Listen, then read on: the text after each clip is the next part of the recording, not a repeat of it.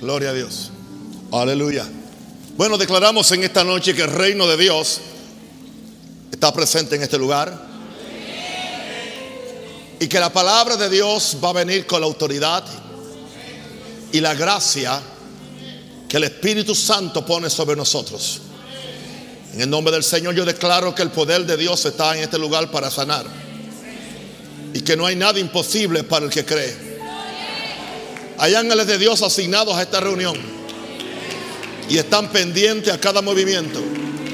Yo decreto y declaro ahora que la palabra sale con autoridad. Sale con libertad. Y cada persona será bendecida. Aún mucho más abundantemente de lo que puede pensar. Porque somos la iglesia de Jesús. Gloria a Dios. Vamos a 1 Pedro 5.8. Hablemos acerca del reino de los cielos.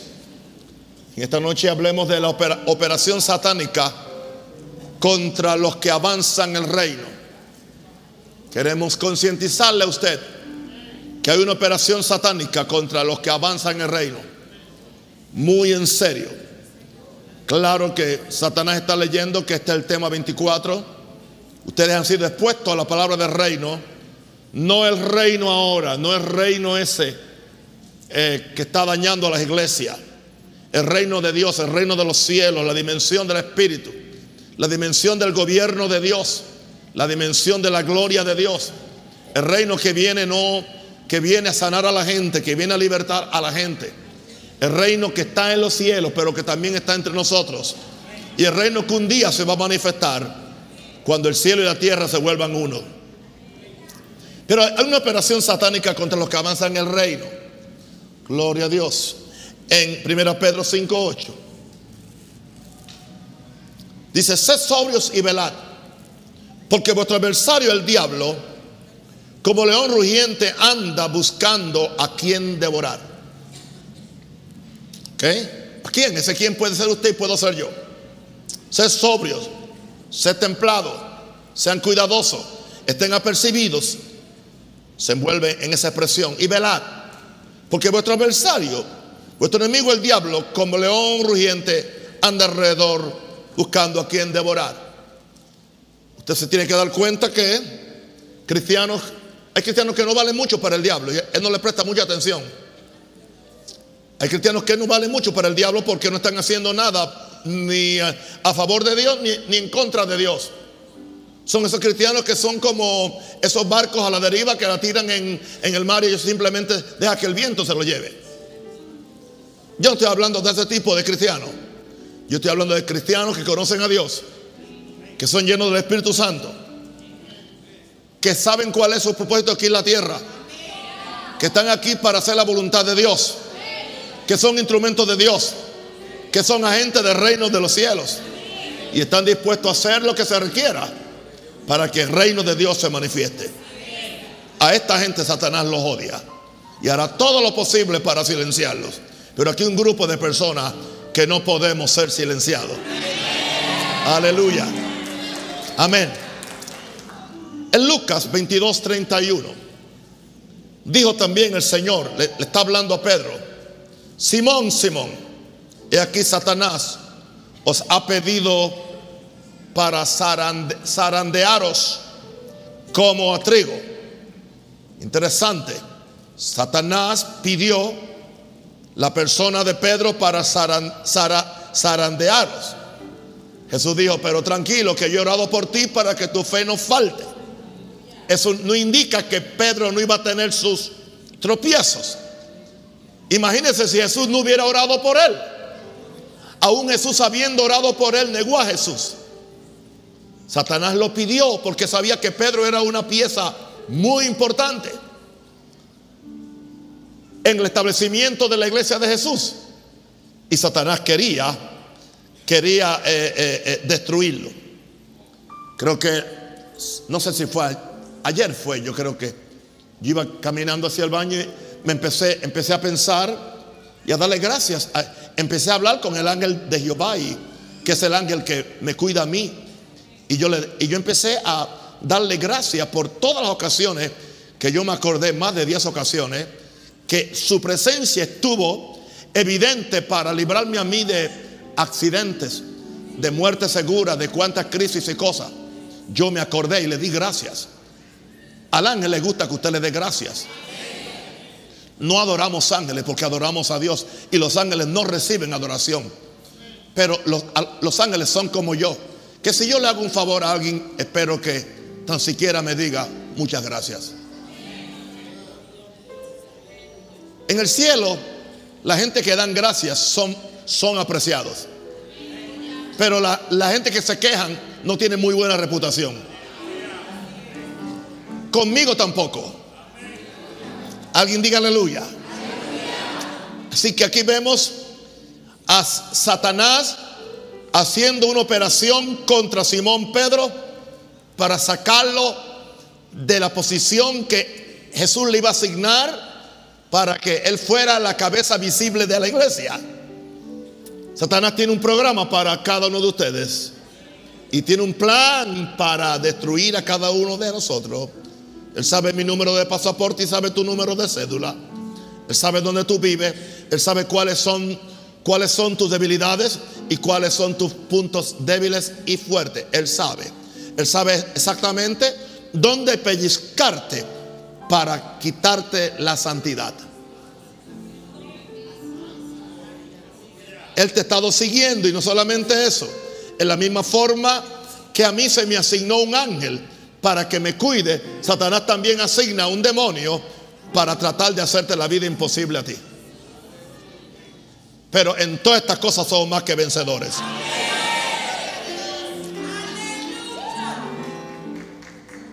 Esto no es para que usted se atemorice o se amedrente, esto no es. Porque todo lo que es nacido de Dios vence al mundo.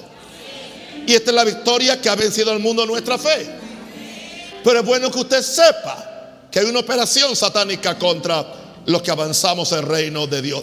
A mí a veces se me olvida. En 2 Corintios 2.11. 2 Corintios 2.11 dice, para que Satanás no gane ventaja alguna sobre nosotros. Así que hay una posibilidad que Satanás gane ventaja sobre nosotros. Pablo está hablando en el contexto de, del perdón. Él le dijo, al que yo he perdonado, pido que ustedes también lo perdonen. Había una situación con una persona que Pablo dijo, perdónenlo. No querían perdonarlo. Y Pablo le dice, la razón por la cual tienen que perdonarlo es para que Satanás no gane ventaja alguna sobre vosotros. Entienda esto, hermano. Una de las cosas que más abre la puerta a la operación de Satanás en la vida de cualquier persona, la falta de perdón. Aleluya. Mejor fuma tu cigarrillo, pero perdona. Y ya sé, lo, ya sé lo que van a decir, que yo mandé a la gente a fumar. Yo no dije eso. Yo estoy pensando qué ¿Qué te hace más daño? Nunca he tomado uno, ni pienso. Aleluya.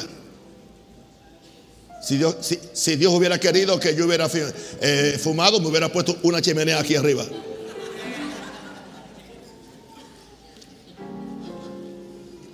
Pero la comparación que hice para, es para llegarle a usted y decirle lo importante que es el perdón. La falta de perdón, la falta de perdón le abre puertas al diablo. Algunos agentes especiales aquí en Panamá, del otro lado, del otro lado negativo, dijeron, hemos tratado de entrarle a Naúm por todos lados, pero tienen todas las puertas cerradas.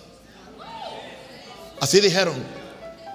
Y yo sé, y yo sé cuál es puerta la que tengo cerrada. Yo no permito en mí eh, el resentimiento, no permito en mí el odio, no permito en mí la falta de perdón.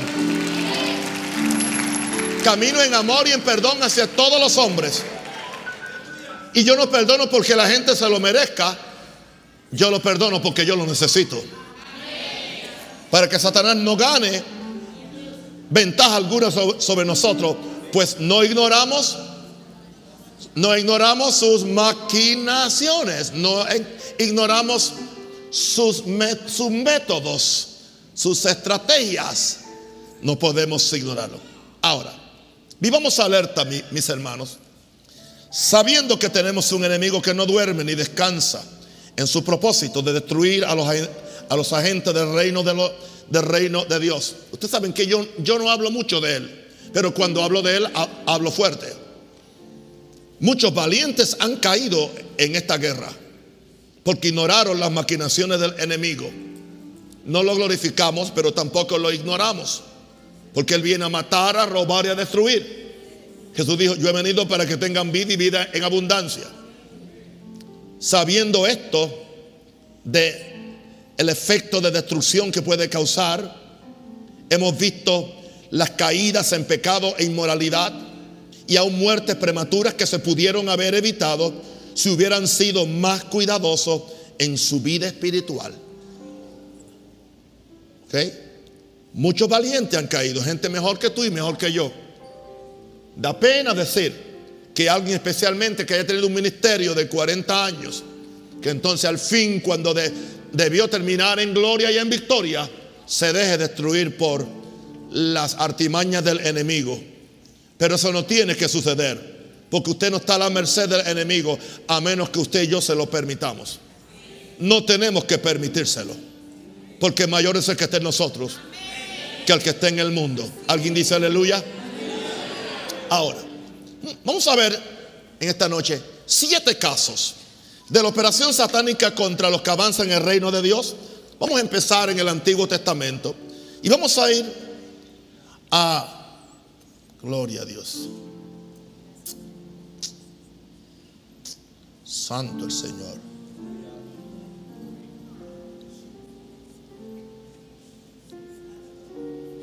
Hmm. Vamos a ir a, Primera Crónicas 21. 1. Por favor, necesito rapidez en, en las pantallas. Gracias. Pero Satanás se levantó contra Israel, el pueblo de Dios. ¿Oyó eso? Satanás se levantó contra, contra Israel. Satanás odia al pueblo del pacto. E incitó a David, incitó al, al, líder, incitó al pastor, incitó al ministro, incitó a la cabeza. Aquí hiciese censo de Israel, algo que Dios había prohibido. Pero si Satanás incitó a David. Esto nos da a entender que en alguna forma David, dentro de su corazón, tenía una desobediencia escondida, la cual le abrió puerta a Satanás. Hacía tiempo que él tenía tiempo de, él tenía ganas de contar con cuántos ejércitos él contaba con cuántas fuerzas militares él tenía, con cuánta gente él tenía para él poderse ver fuerte. Jehová le había dicho que no lo hiciera. Pero algo había, porque yo, Dios no es injusto. En Dios no hay injusticia. Y aún el mismo Satanás no puede hacer algo en contra nuestra a menos que nosotros le cedamos el permiso, porque él no tiene autoridad absoluta sobre ninguna persona ni aún sobre un pecador tiene autoridad absoluta, la que el pecador le permita. Pero Satanás se levantó contra Israel e incitó a David a que hiciese censo de Israel. Sabemos lo que, lo que sucedió. En el verso 7 dice, dice asimismo, esto desagradó a Dios, desagradó a Dios e hirió a Israel. Entonces dijo David a Dios, he pecado gravemente al hacer esto. Te ruego que quites la, iniquidad de tu siervo porque he hecho muy locamente. Y como consecuencia, entienda esto para que usted entienda lo importante que es que un líder sea responsable, sea íntegro, sea obediente a Dios y no se permita bregar por, por Satanás. Porque el pueblo puede sufrir como consecuencia, aunque el pueblo no haya hecho lo que el líder hizo. Porque maldiciones bajan de la cabeza y bendiciones bajan también de la cabeza. Yo lo siento, si yo no fuera pastor, yo no me quedaría en un sitio, en una iglesia, no importa lo grande o famosa que sea, si veo que la cabeza está torcida, que en la cabeza hay pecado, o hay, o hay mentira, o hay corrupción, porque tarde o temprano la corrupción y el pecado que está en la cabeza me va a caer a mí. Y yo lo siento. Yo tengo suficiente con la lucha con el diablo para yo estar bajo una cobertura. My God.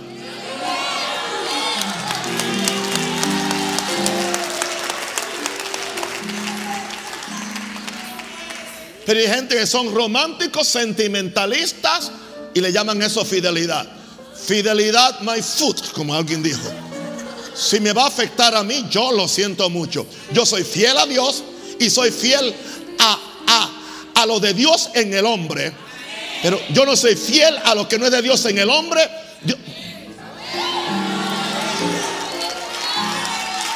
sorry.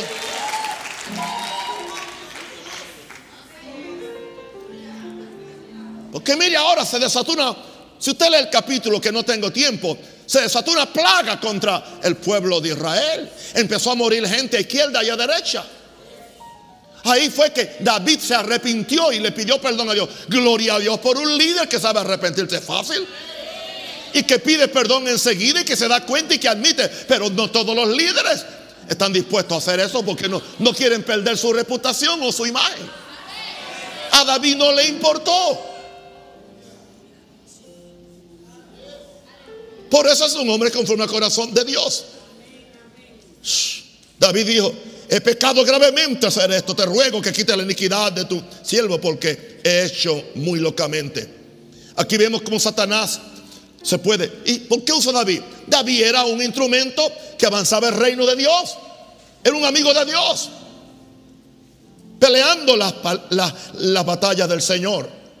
Satanás se puede levantar contra un pueblo que Satanás quiere destruir. Y, la forma más fácil es usar su líder para desatar maldición, lo que hizo aquí.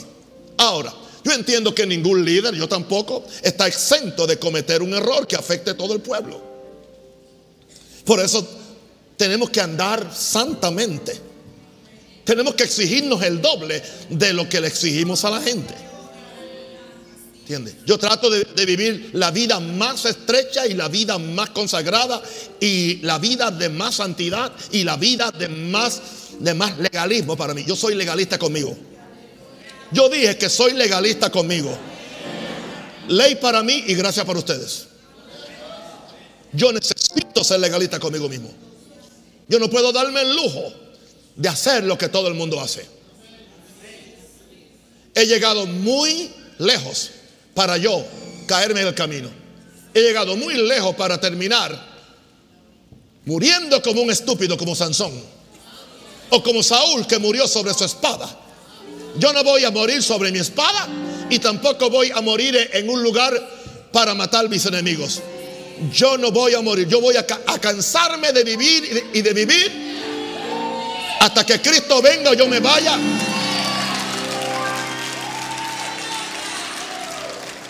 Y si Cristo no viene antes, el Señor no, no me va a dejar irme sin antes. Hacerle un vídeo con una profecía a todos los pastores de Panamá y de Latinoamérica. Gloria a Dios. Algo profético. Ese es el tipo de vida que yo vivo, hermanos. Yo no tengo tiempo para el pecado. Porque yo sé que yo puedo bendecirlos a ustedes. Y lo estoy bendiciendo. Pero también sé que los puedo maldecir.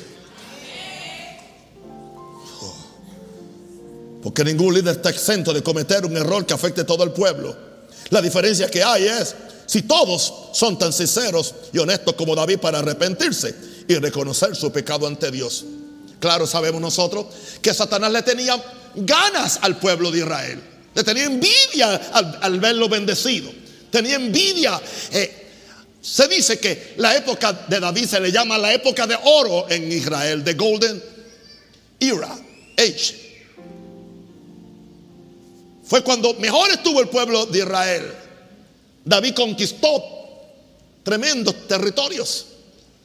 Y esto le molestaba a Satanás. La victoria del pueblo le, le, molesta a Satanás. Él no soporta verte feliz. Él no soporta verte próspero. Él no soporta ver buenos matrimonios. Él no soporta ver miembros que son fieles. Aleluya. Así que aquí vemos la operación satánica. Vamos a ver el segundo caso. El segundo caso lo encontramos en Job. Contra un hombre justo que vivía próspero dentro del cerco de protección de Dios. Porque yo le llamo un agente del reino porque en su tiempo Job era antes de Abraham. Tenía un testimonio de, perfección, de, de, pureza. Mira lo que Dios le dijo a Satanás en, el primer capítulo de Job, versos 7 al 12.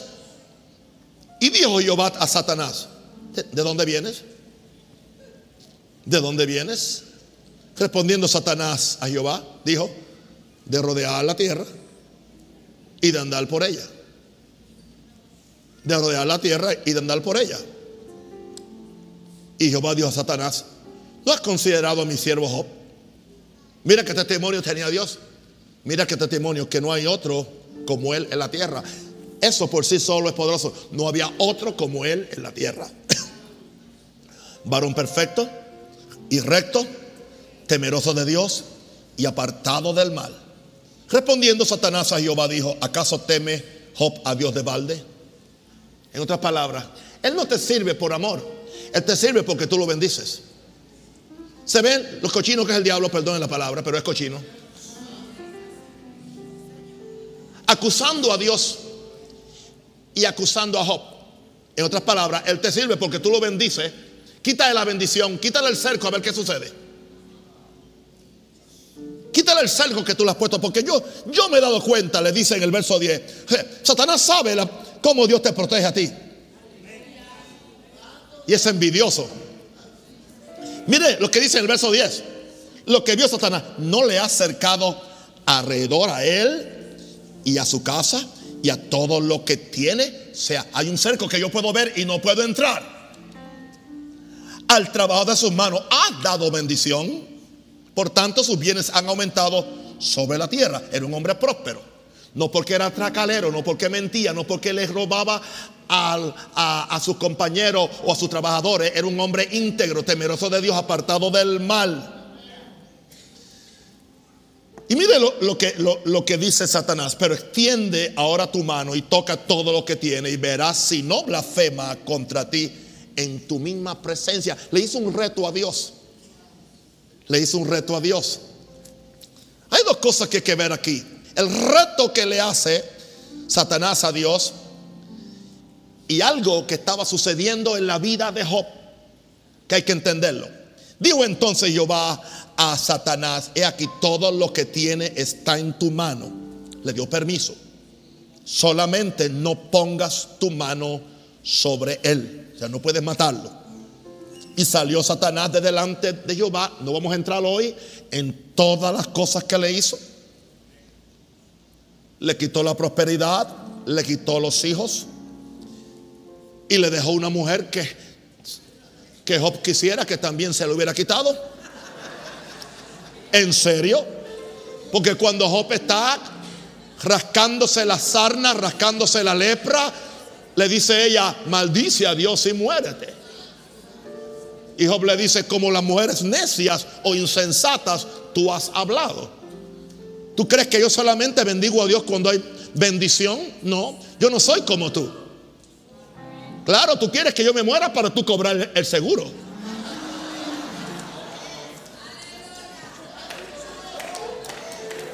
Porque yo no te interesco ahora, o sea, como, como estoy fuera de función ahora, pues ya no me quieres. Dice, ¿Mm? ajá, ajá. Y salió Satanás de delante de Jehová. Sabemos todas las cosas que, que, pasaron en la forma como Satanás destruyó su prosperidad, le mató los bueyes y hasta le mató los hijos. Usted dice, yo no entiendo eso. ¿Por qué? ¿Por qué Dios permite eso? Vamos a ver algo. Ser perfecto, recto, temeroso de Dios, y apartado del mal no es una garantía para que no llame la atención de Satanás. Es más, tú la llamas más. Tú llamas más la atención de Satanás porque eres la antítesis a lo que él es. Así que, ¿y por qué si soy perfecto y recto y temeroso? ¿Por qué me sucede esto? Bueno, pregúntale a Job. No es una garantía para que no llame la atención de Satanás.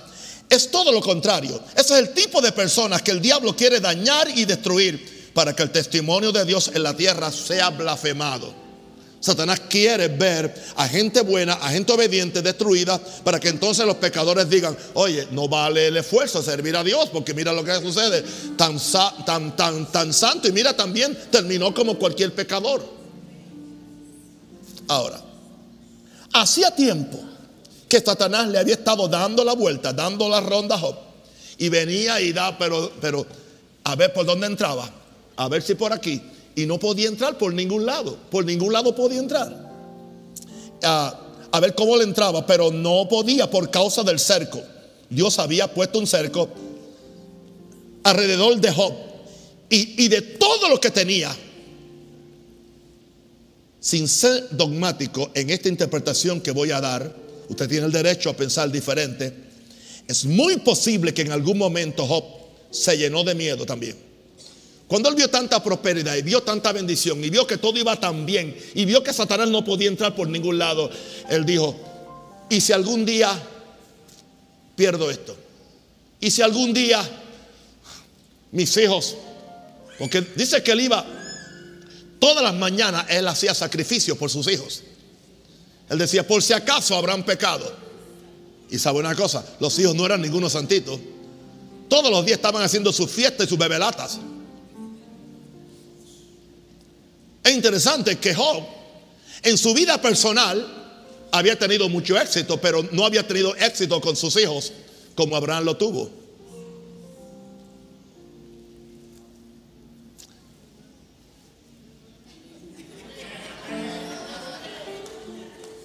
Hoy alguien me dijo algo que me, me dio mucha luz. Alguien me dijo algo.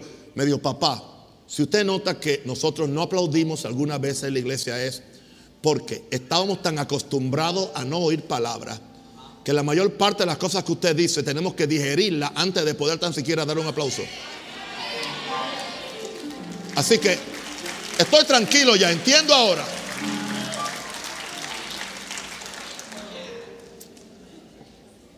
Ahora, voy a darle un verso en Job 3:25, por favor. ¿Usted quiere aprender algo? Ok. Job 3, 25, 26. Porque el temor que me espantaba me ha venido.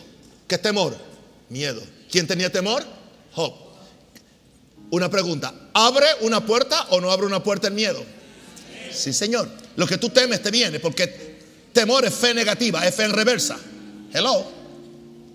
Usted nunca entenderá Job si usted no, no sabe Job 3.25. Hay teólogos que lo niegan, pero ahí lo dice. Porque el temor que me, que me espantaba me ha venido. Y me ha acontecido que... ¿Lo esperaba él o no? Tenía fe que le iba a pasar. Pensaba él que podía perder el cerco. ¿A ti no te ha pasado que en algún momento estás bien y dices, ¿y si pierdo todo esto? ¿Y si me sucede esto? ¿Y si, me muero antes de tiempo? ¿Y, si me da un ataque? Hello, al mejor de nosotros. Ahora, el asunto es cómo tú reaccionas con eso. ¿Cómo tú reaccionas? Tú no puedes permitir el, el miedo. Porque entonces es un arma que el diablo usa para el poder entrar. Ahora, y me ha acontecido lo que yo temía. No he tenido paz. ¿Oyó eso? Era todo eso, pero no tenía paz. No me aseguré. O sea, no hizo algo para guardar su espíritu del miedo. No estuve reposado. Fíjense, perfección en todo, pero en la fe no tenía fe para reposar en las promesas de Dios. Por eso nunca se le llamó el padre de la fe, como Abraham. No me aseguré ni estuve reposado. No obstante, me vino una turbación. Y aquí estoy ahora en la turbación. He perdido todo. Pero claro, tenemos que darle mucho, mucho crédito a Job. Porque habiéndolo perdido todo, habiendo perdido todo, nunca maldijo a Dios. Nunca se quejó contra Dios. Y él dijo, cosas que él no entendía, Jehová dio, Jehová quitó. Sucede que Jehová no quitó. Pero Job no leyó el libro de, de Job como usted y yo para saber lo que pasó. Él no sabía lo que estaba pasando tras bastidores. ¿Me entiende? ¿Me entiende? Él no sabía qué pasaba tras bastidores.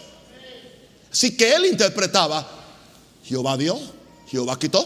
Es el nombre de Jehová bendito. Y cuando le traen todas las crisis, dice que él se postró sobre su rostro y adoró.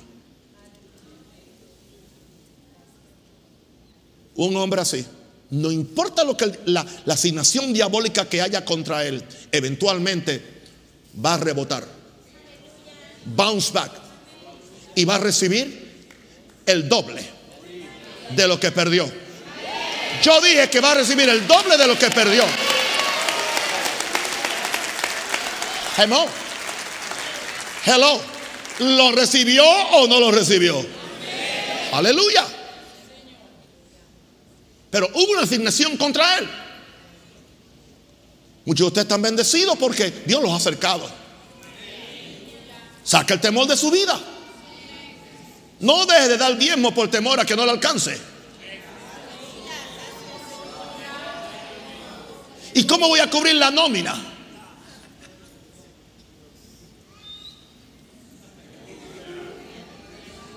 Es mejor sembrar el 10% y no perder el 100%. No me escucharon.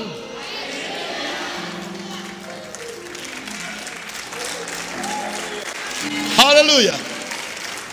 Bueno, tengo mucho que hablar. Vamos a, al, al tercer caso. El tercer caso es contra un ministro de la iglesia acusándolo para debilitarlo. No es un ministro, pero, pero sí es un ministro. En la, en la terminología de hoy sería un ministro. Vamos conmigo a Zacarías, por, por favor. Zacarías 3, del 1 al 4. Vamos a leer. Me mostró al sumo sacerdote Josué, el cual estaba delante del ángel de Jehová. ¿Dónde estaba? ¿Delante de quién? Delante del ángel, coma, y que ahora, y Satanás estaba a su mano derecha para qué? Acusarle. Óigame, entre, entre un ángel de Dios y el diablo. en el santuario, en el templo. Ok. Y dijo Jehová a Satanás, Jehová te reprenda, o Satanás. Jehová que ha escogido Jerusalén te reprenda. No es este hablando de, Josué, un tizón arrebatado del, del incendio y Josué estaba vestido de vestiduras viles y estaba delante del ángel. Pero aparentemente Aparentemente Josué no se había dado cuenta que estaba vestido de vestiduras viles. Posiblemente entró al servicio con alguna mancha en su túnica, en su vestidura, y él mismo no se había dado cuenta. Pero el hecho de que tú, que tú no te das cuenta no indica que el diablo no se va a dar cuenta. Pero claro, Dios también sabe qué hacer para, para, para poner al diablo en su sitio, para que él no te acuse más allá de lo que él tiene el derecho que hacer. Aquí lo encontramos, aquí lo encontramos. Y Josué estaba vestido de vestiduras viles y estaba delante del ángel y habló al ángel y mandó a los que estaban delante de él diciendo, quitarle esas vestiduras viles. Y él le dijo, mira que te he quitado de ti tu pecado y te he hecho vestir de ropas de gala. en alguna forma estaba contaminado. Sus vestiduras estaban contaminadas. Y había entrado a operar, a ministrar con esas vestiduras.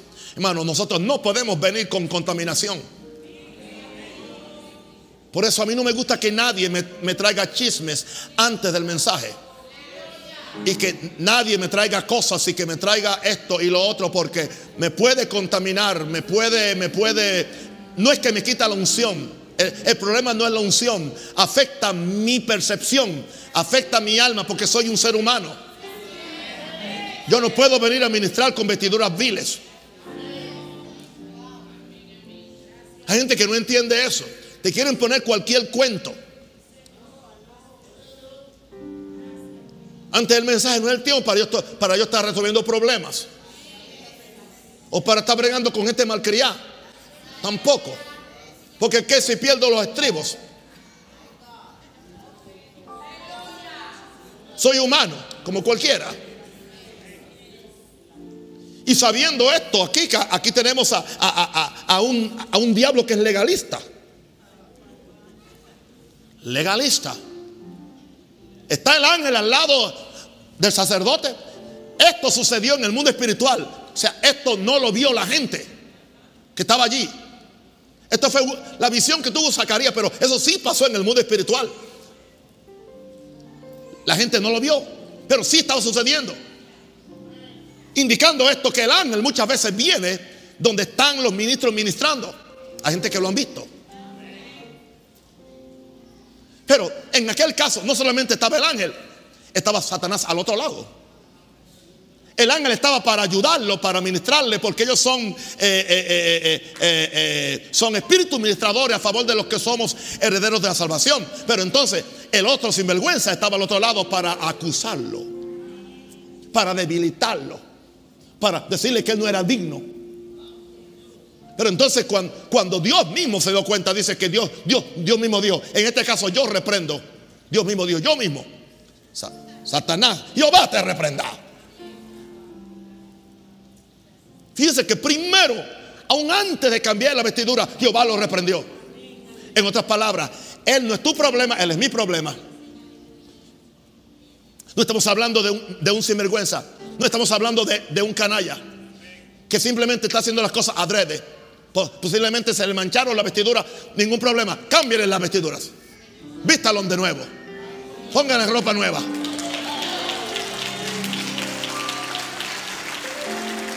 Aleluya. Ven, ¿alguien puede darle la gloria a Dios? Oiga, pero mire, qué osadía tiene Satanás de ponerse a la derecha de un ministro de la iglesia para acusarle mientras ejercía las funciones del culto. Wow. Josué es el tipo del intercesor que intercede por el pueblo de Dios y le sirve con sinceridad. Esto no indica que sea perfecto, como dije antes, pero Satanás no pierde tiempo acusándolo para que no cumpliera su ministerio. Gloria a Dios por la presencia de Dios. Gloria a Dios por los ángeles.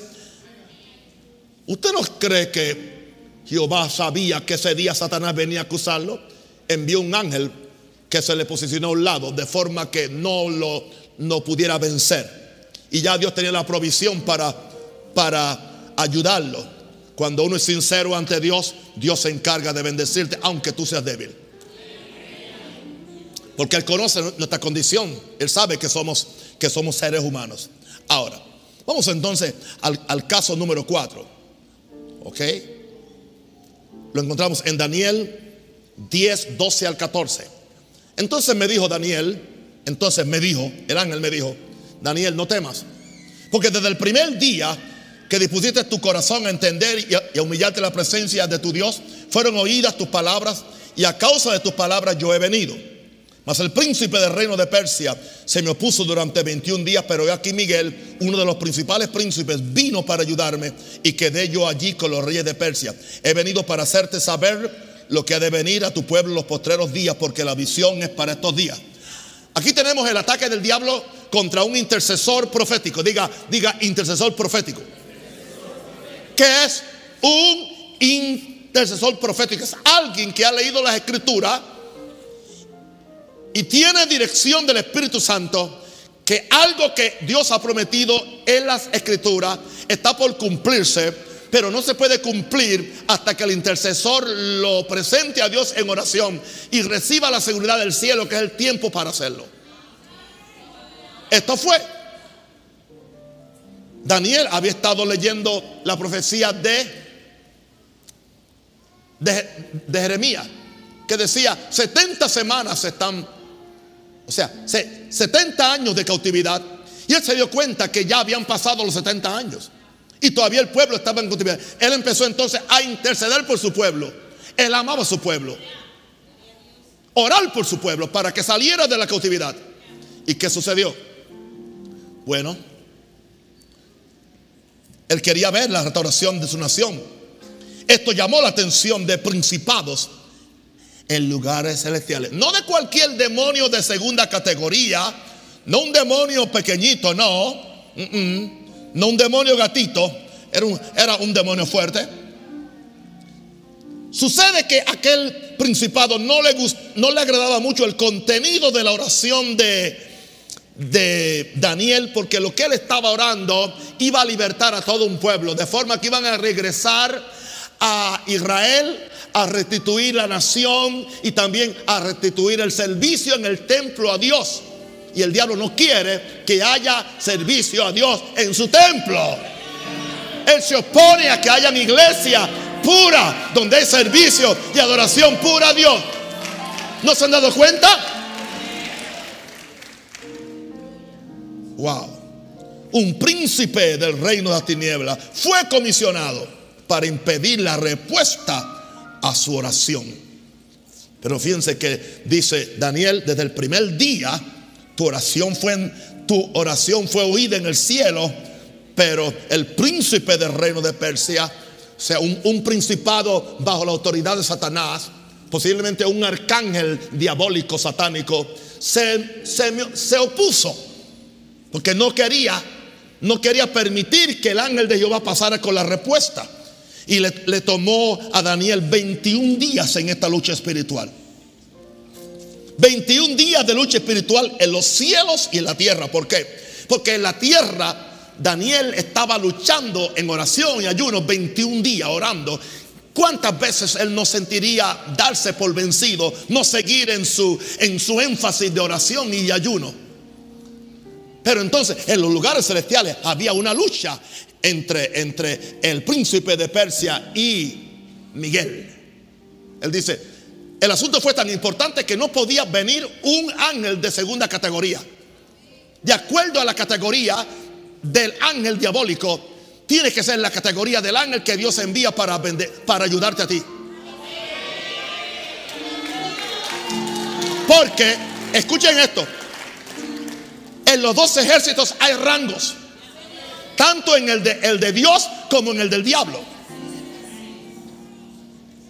Y Satanás envió uno de sus generales, un principado, príncipe de Persia, era el que estaba, era el, el ángel caído, estos no son los buses de, ella, era el, el ángel caído que estaba a cargo de la política de Persia, de la cultura de Persia. Dios tuvo que enviar a quien? Al arcángel Miguel. Uno de los pocos ángeles. Son muy pocos los ángeles que creo que son siete ángeles los que siempre se paran ante la presencia de Dios en el trono, en, el santo trono. Miguel y Gabriel son dos de esos. Él vino, luchó, venció y trajo la respuesta. Usted no puede rendirse. Si está orando por algo, no, se rinda. Yo no me rindo en Panamá. Maranata no se rinde en los ayunos. Maranata no se rinde en las oraciones. Maranata no se rinde en el evangelismo. Maranata no se rinde en la santidad. Eh, Yo no me rindo predicando los mensajes del reino. Y aquí estoy en esta noche. Alguien diga aleluya. Oh, gloria. Aplauda fuertemente.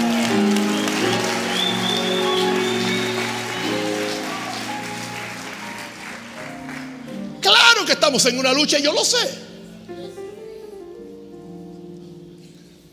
Ahora, vamos al quinto caso. El quinto caso es contra el Hijo de Dios, contra Jesús, contra Jesús, que había venido a destruir sus obras. Mateo 4, 1 al 4. Mateo 4, 1 al 4. Entonces Jesús fue llevado por el Espíritu al desierto para ser tentado por quién? Por el diablo, hermano. Si tentó a Jesús, ¿quién, eres tú para que no te tiente a ti?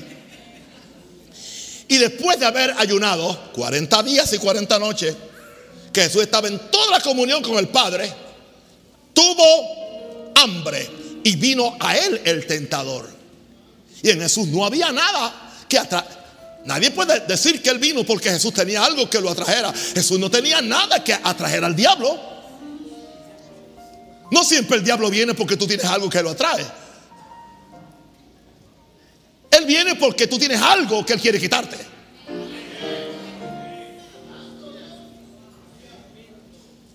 Te quiere silenciar. Te quiere paralizar.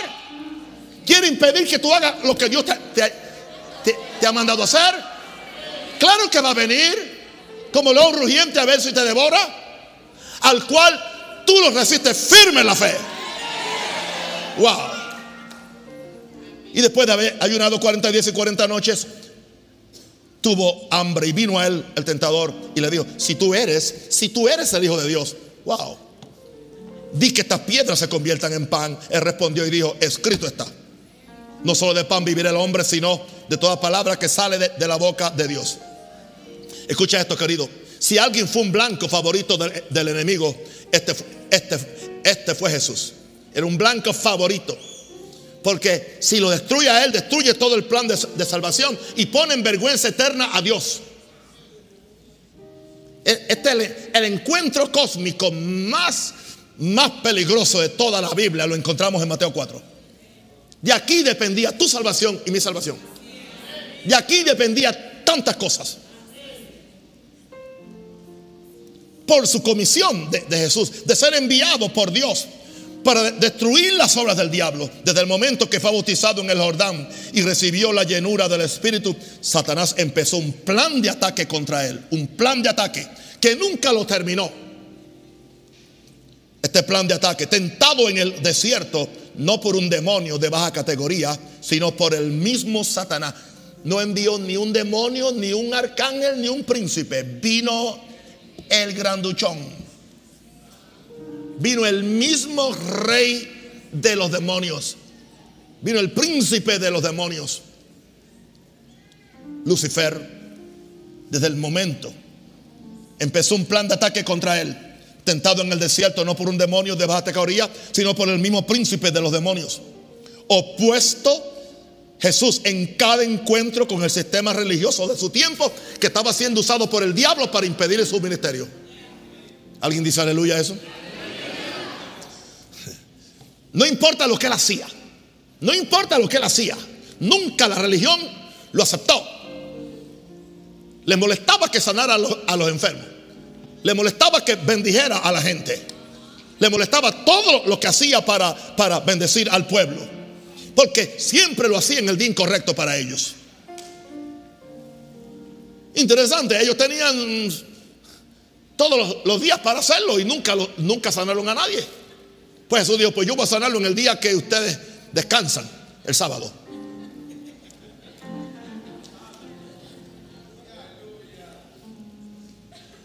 La religión siempre está más eh, eh, es más celosa de una regla que de la misericordia. Ay, a la vida. Aleluya. Aleluya. Amén. Ahora, intentos de asesinato razón de la palabra que predicaba y el reino que representaba cuando, cuando él fue a Nazaret y abrió el libro que dijo, el Espíritu del Señor está sobre mí. Y dijo, hoy se ha cumplido esta escritura. Cuando salió de la sinagoga, lo querían echar por un barranco. Dice que él se le escapó. Wow. No solamente eso. Mal interpretado por su misma familia. Que llegaron a creer que estaba loco, está fuera de sí su familia. Y al final, traicionado por uno de, sus discípulos. Y finalmente, crucificado por el crimen de llamarse Hijo de Dios. Porque esa fue la acusación de él. A él lo crucificaron porque se llamó Hijo de Dios. No me diga usted que no hay, no hay una asignación diabólica en contra de los agentes del reino. Jesús vino como nadie a traer la manifestación del reino de Dios. Y a Satanás no, no le gustaba. Así que si lo hizo contra él, lo va a hacer contra usted y contra mí. Prepárese. Número 6. Segunda Corintios 12, por favor. Aquí vemos ahora la ¿Cuál fue el título que yo sé? La operación satánica. Aquí vemos la operación satánica contra un apóstol. Contra un apóstol que trae la revelación de Dios a la tierra. Apóstol. Un apóstol que trae la revelación. Aquí está. En 2 Corintios 12, 7 al 9. Y para que la grandeza de, de las revelaciones no me exaltase desmedidamente, me fue dado un aguijón en mi carne. Está hablando Pablo. Un mensajero de, Satanás que me, que me para que no me enaltezca sobremanera respecto a lo cual tres veces he rogado al Señor que lo quite de mí y me ha dicho, bástate mi gracia, porque mi poder se perfecciona en la debilidad. Por tanto, de buena gana me gloriaré más bien en mis debilidades para que repose sobre mí el poder de Cristo. Los apóstoles verdaderos, verdaderos, son puntales de Dios, puntales, para edificar, proteger y dirigir la iglesia. ¿Entienden eso? Son puntales. Esto lo hacen por medio de la revelación de los misterios de Dios. Dice que Pablo fue llevado al cielo, al tercer cielo, donde oyó cosas inefables. Pero también aprendió muchas revelaciones que le iban a facilitar a él edificar y levantar las iglesias y llevar el reino de Dios a todos los lugares. Y cuando él vino del cielo, vino con un cúmulo de revelaciones que a Satanás tampoco le gustó. Por eso él dice, a causa de las revelaciones, hay dos posibilidades. Se puede traducir para que yo no me exaltase desmedidamente o para que yo no fuera exaltado. Porque la revelación te exalta a ti sobre el problema, sobre la enfermedad, sobre los demonios. Porque con la revelación tú entiendes el plan de Dios para tú tener victoria en cualquier situación. Pero también es posible que por razón de la revelación, en alguna forma, Pablo tuviera la, tendencia al orgullo. Ahora dice que le fue enviado un, ¿un qué? Un mensajero. ¿De quién era el mensajero? Ok, bien. Llame acá. Dile a mi esposa que yo la amo. Vete, dile, dile. Ok. ¿Qué yo te mandé? Un mensaje. ¿Quién fue el mensajero? Yo. Yo. O sea, no fue. No fue Vladimir. Fui yo. ¿Quién fue el mensajero que le envió el, el, el, aguijón a Pablo? Satanás. Él no quería que él fuera exaltado. Él no quería que él tuviera revelación. Él le molestaba que había ido al tercer cielo. Porque le pasó por su territorio.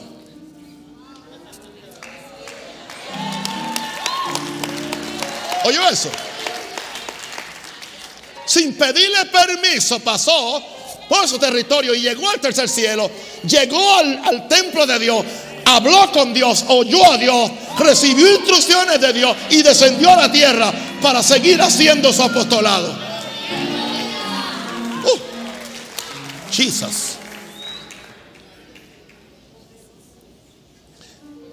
Porque los apóstoles edifican la iglesia por medio de la revelación de los misterios de Dios.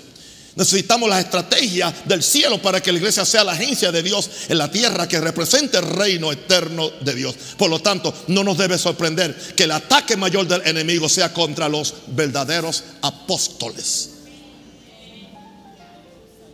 Oren por el suyo.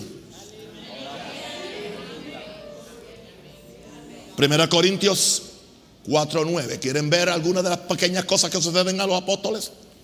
Dice Pablo. Pónganlo para que los hermanos sepan que no estoy mintiendo. 1 Corintios 4, 9. Porque según pienso, Dios nos ha exhibido nosotros los apóstoles como postreros. Un apóstol no está buscando el primer lugar. No está buscando la preeminencia, no está buscando la importancia, no, no está buscando la influencia. Como postreros como sentenciados a muerte, como que nos matan cada día. Pues hemos llegado a ser espectáculo a tres mundos. Al mundo, a los ángeles y a los hombres. ¿Sabe una cosa, hermano? Si yo me pudiera quitar el oficio, me quitaría el, el título. Hay gente que no están de acuerdo que hoy hay apóstol. Yo soy un apóstol del Señor. Mis frutos lo ameritan. Porque soportar lo que yo soporto, a menos que no fuera un verdadero apóstol, sería humanamente imposible. Pero yo no quiero ser apóstol. Yo nunca me entrometí a ser apóstol. Como nunca tampoco quise ser pastor. Todo lo que yo he hecho ha sido porque Dios me ha llamado. Tampoco me hice voluntario para venir a Panamá. Esto fue idea de la cabeza de la iglesia que se llama Jesús. Y Él mueve sus piezas como Él le da la gana. Y Él las pone donde Él quiera. Y nadie puede oponerse y nadie puede decir lo contrario. Porque Él es Dios y yo no.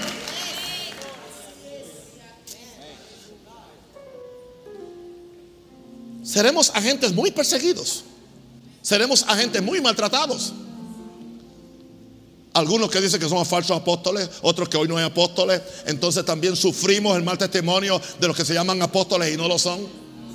Y como consecuencia de, de las malienterías que están haciendo ellos, pagamos todo igual que ellos. Sería mejor no ser nada. Ser un intercesor simplemente yo, ah, yo tranquilo, orando, denme a mí orando en casa por, por alguien. Yo me vendía los cultos a meterme en una esquina a orar y ya, y yo sería feliz. Pero Dios no me llamó a eso, Dios, Dios me llamó a, liderar. Y ustedes tienen que orar por mí. Oren ahora mismo. Bendígame.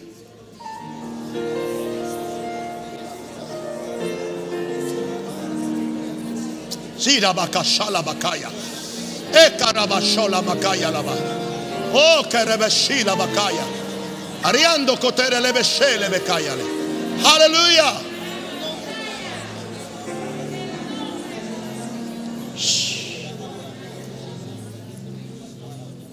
Pastor, usted dijo que son siete. Falta uno. ¿Y cuál es, y cuál es el séptimo? Tú. Yo. Hay algo para ti también en este mensaje. Porque yo no estoy, yo no estoy aquí levantando una iglesia que es una escuela de párvulos o un kindergarten.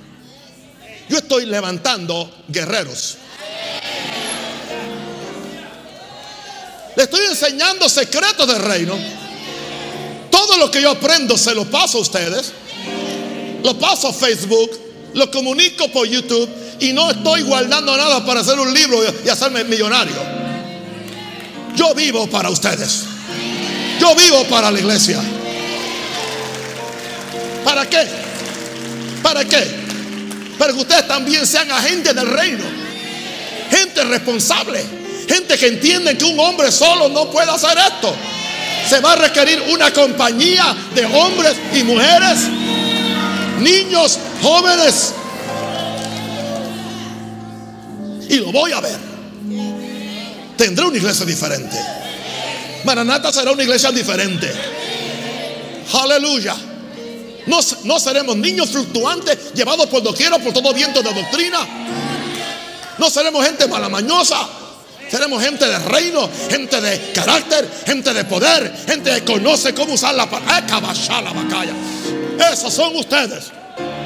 Yo decreto eso, yo confieso eso. Que usted se levanta a hacer lo que Dios lo ha mandado a hacer. Aleluya.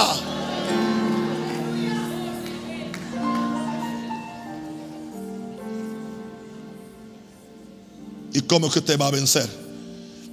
¿Cómo que usted, va a vencer? Fácilmente, estos le han vencido. Estos le han vencido. Estos le han vencido. Estos le han vencido. Por medio de la sangre del cordero, la palabra del testimonio y no amaron sus vidas hasta la muerte.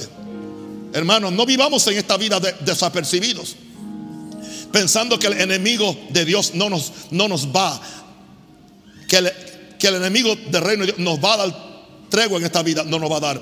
Cada día Satanás nos inundará con acusaciones, tentaciones, debilidades y aún dardos encendidos de pensamiento de maldad y destrucción, tanto a ti como a mí.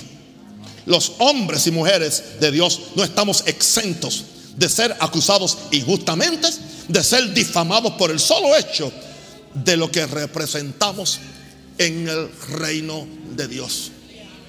Pero aquí tienes un hombre que te está ayudando, te está preparando, te está entrenando y te está educando para que en todas estas cosas tú seas más que vencedor. Por medio de aquel que nos amó hasta la muerte, que se llama Jesús. Por lo tanto, aplaudo al Señor.